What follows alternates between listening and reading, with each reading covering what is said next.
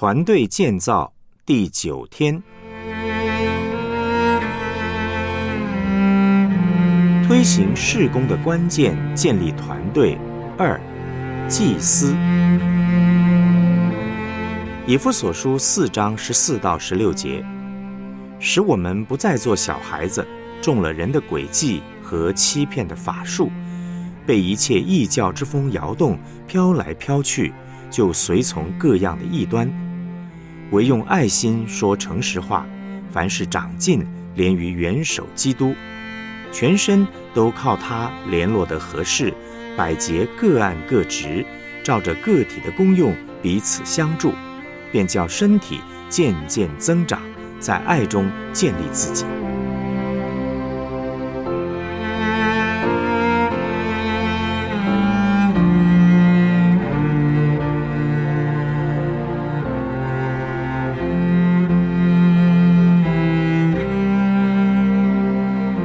我们来思想主题信息。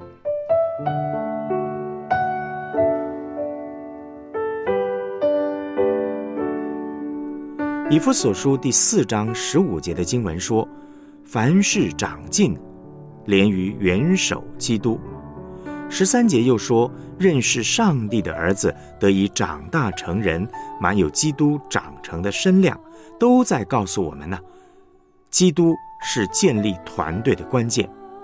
下面呢，我们要从基督的第二方面的职责，也就是祭司，来说明如何将团队建立起来。建立廉洁胜过自我中心。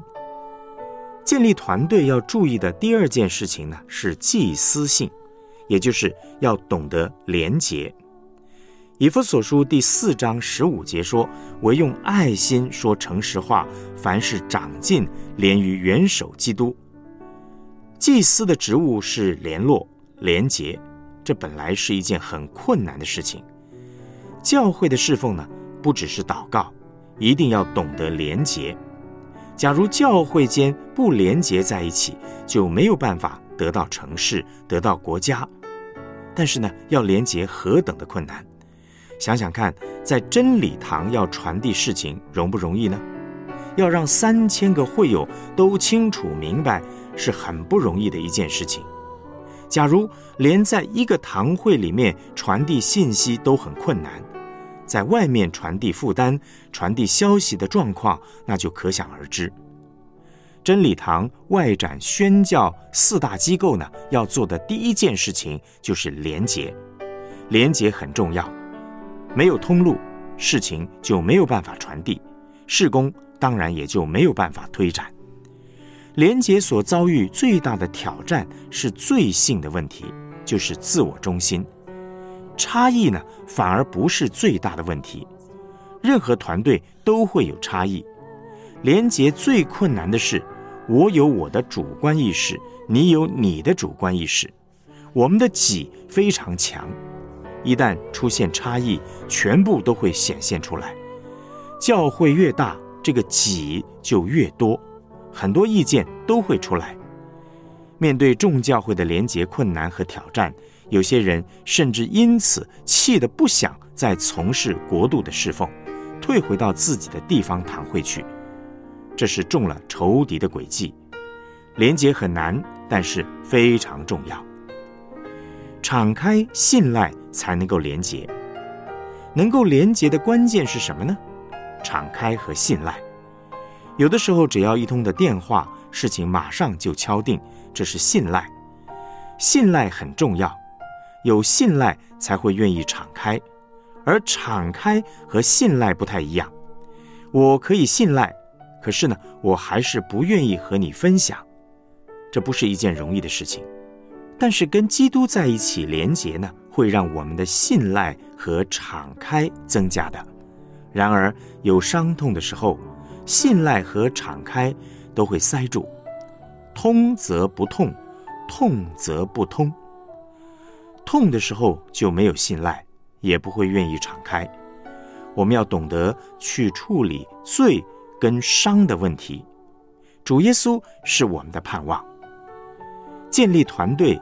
关系的问题一定会影响敞开度和信赖度，要在爱里面讲真理和事实，是很不容易的事情，需要时间，需要十字架的爱充满在我们里面。我们要来检讨我们所在的每一个团队。假如我是领袖，我要做什么呢？假如我不是领袖，怎么样跟我的领袖交通状况反映需要呢？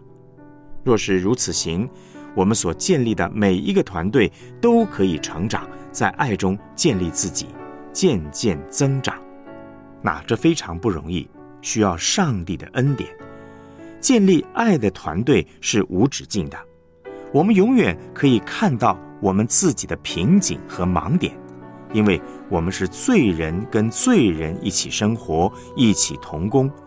我们永远需要耶稣帮助我们。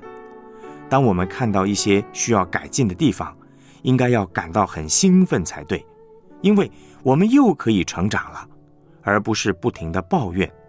必须用实价神学做基础，我们才能够建立团队。不是抱怨，乃是感谢赞美主。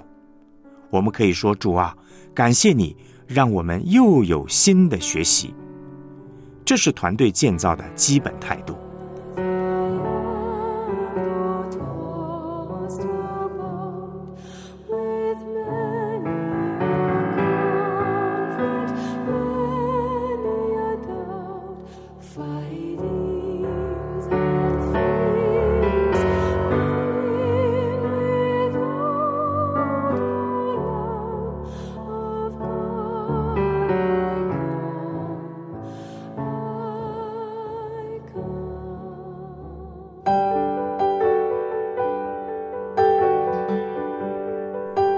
我们来思想两个问题：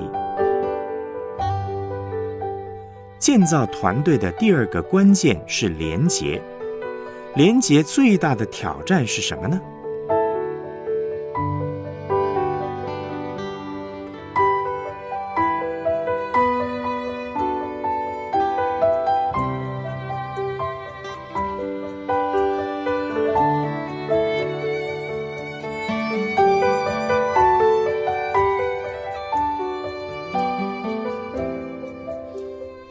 面对团队连结的问题，你最想要突破的是什么？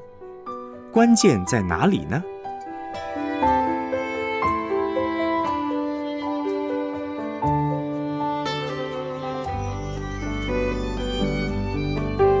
我们一起献上祷告，亲爱的主耶稣，感谢你十字架的大爱，让人与人之间的己。痛苦和仇恨、伤痛都找到了解决的关键。你的血付上了所有仇恨的代价，你复活永生的生命，使我们胜过自己的罪性，也就是己，以致我们可以因为耶稣基督和好，彼此相爱，彼此连结。奉主耶稣基督的圣名祷告，阿门。